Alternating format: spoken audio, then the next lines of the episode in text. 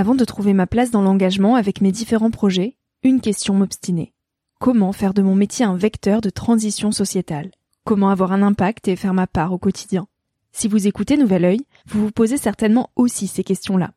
Et si j'ai choisi la Green Management School pour soutenir mon podcast, c'est parce que ça peut réellement vous aider à vous y retrouver. Se former au métier de la transition écologique, ce n'était pas si accessible il y a quelques années, mais ça l'est aujourd'hui. Ça l'est tellement que l'on ne sait plus qui croire, quelle formation entreprendre, ni ce que ça vaut. Alors j'ai fait les recherches pour vous, et j'ai trouvé l'école que j'aurais tant aimé faire il y a quelques années, quand j'étais paumée.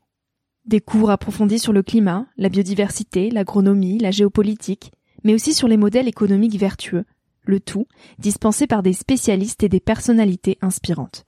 Créer un autre lendemain que celui qui s'annonce, c'est leur mantra, et derrière cette idée, la mission de Green Management School est de former de nouveaux managers capables de transformer les entreprises et les organisations de l'intérieur. Toutes les informations sont en description.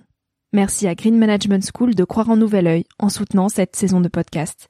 Tout de suite, place à un nouvel épisode. Cet épisode est un extrait du podcast publié lundi dernier. Il est à écouter et à réécouter quand la motivation ou le sourire te manqueront. Ce mini-épisode pourra remplacer Instagram pendant ta pause de 10 minutes, se retrouver dans tes oreilles avant de t'endormir ou à ton réveil pour commencer ta journée dans la joie. Si cet extrait te plaît et que tu as envie d'en connaître plus sur mon invité de la semaine, l'épisode en entier t'attend chaudement sur Nouvel Oeil.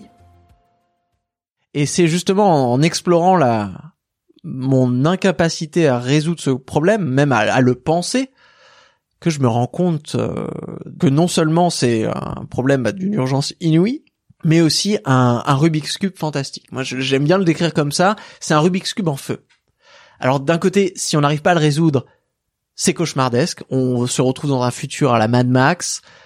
Mais d'un autre côté, c'est aussi un chantier de recherche inouï. C'est le plus grand et le plus complexe des escape games jamais créés pour nous autres universitaires interdisciplinaires.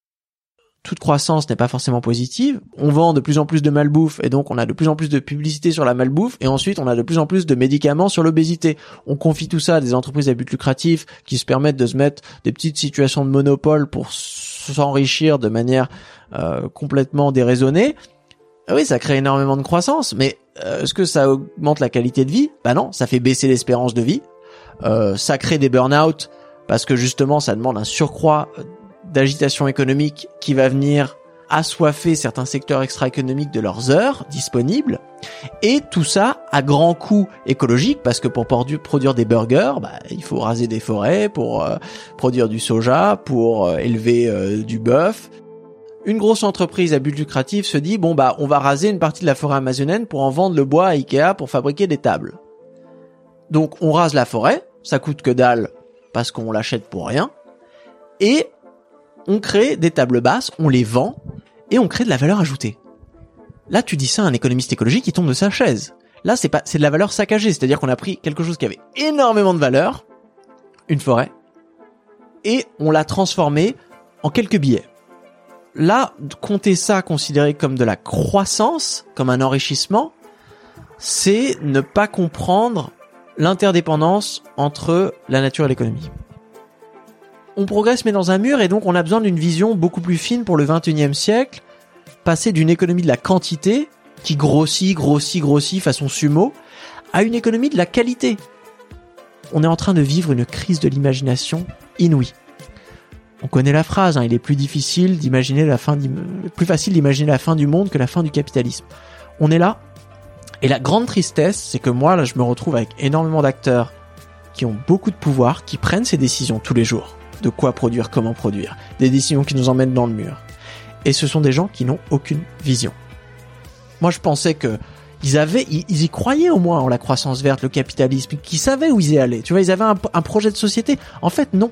Ce sont des personnes qui sont perdues l'une des grandes pauvretés qu'on a dans une société hyper marchandisée, c'est la pauvreté temporelle, comme disent les Allemands. C'est-à-dire qu'on n'a pas le temps de faire toutes les choses qu'on aurait voulu faire. Ce que Hartmut Rosa explique avec sa théorie de l'accélération. L'économie tourne de plus en plus vite et culturellement on n'arrive pas à s'adapter parce que le temps est assez inélastique. Hein. On a quand même euh, les mêmes 24 heures qu'on avait au Moyen Âge, bah, c'est toujours notre journée d'aujourd'hui. Et donc on a l'impression de se faire rouler dessus un petit peu par euh, le présent. Et chaque jour, en fait, on emmagasine de l'anxiété de ne pas arriver à faire toutes les choses qu'on voudrait faire. Donc pour moi, la vraie richesse, c'est de se dire voilà mes objectifs, et à la fin de la journée, à la fin du mois, à la fin de l'année, de se dire voilà, bah, j'ai réussi à faire ce que je voulais faire.